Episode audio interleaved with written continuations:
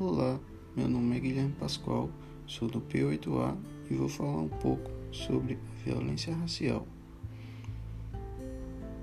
A escravidão deixou marcas severas para a população negra, onde hoje em dia, mesmo com o direito à liberdade, se é negado o direito a condições dignas de vida. A violência racial nunca esteve tão presente em nosso dia a dia. Violência não se limita à agressão física, se deve também à agressão moral, psíquica e emocional. Ultimamente, a violência racial vem configurando as principais causas de mortes violentas no Brasil, com maior taxa entre jovens, havendo crescimento de homicídios entre negros e redução entre brancos.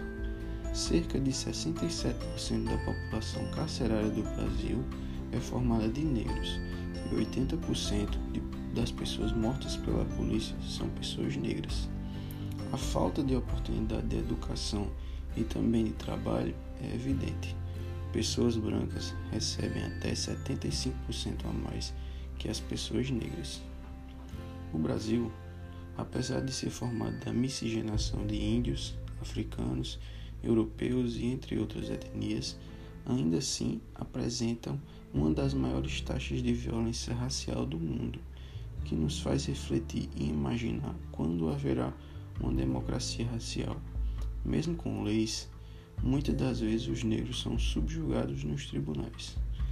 Enquanto a sociedade permanecer inerte diante da discriminação e da desigualdade racial, haverá marginalização dos povos negros em viés social, econômico e político, favorecendo a vulnerabilidade em questões como violência.